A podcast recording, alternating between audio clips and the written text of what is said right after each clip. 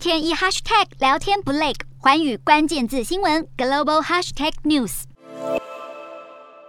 防疫人员被一票民众追打，在巷弄内拔腿狂奔，不然就是在社区门口开演全武行。中国上海越来越多人抗议中央的清零政策，矫枉过正。在江苏徐州还疯传这段影片。清消大队趁着确诊者被隔离，堂而皇之进入民宅内，对家电家具狂喷消毒水，甚至把冰箱里的食物通通扔进垃圾袋。如此粗暴的防疫行径传出，连党内高层也很难苟同。习近平上周主持政治局常委会时，重申中国的防控政策是有科学背书，经得起历史检验，更高调下令要跟所有反清零言行斗争到底，措辞罕见严厉。专家分析不寻常。苛刻的防疫政策也冲击各产业运作，像电动车大厂 Tesla 上海厂复工短短三周，九号再传停工，整体汽车业四月销售恐怕直接腰斩。另外，科技巨擘苹果则碍于美国工程师无法入境督工，只能赋予中国工程师更多权限，让商品准时出产。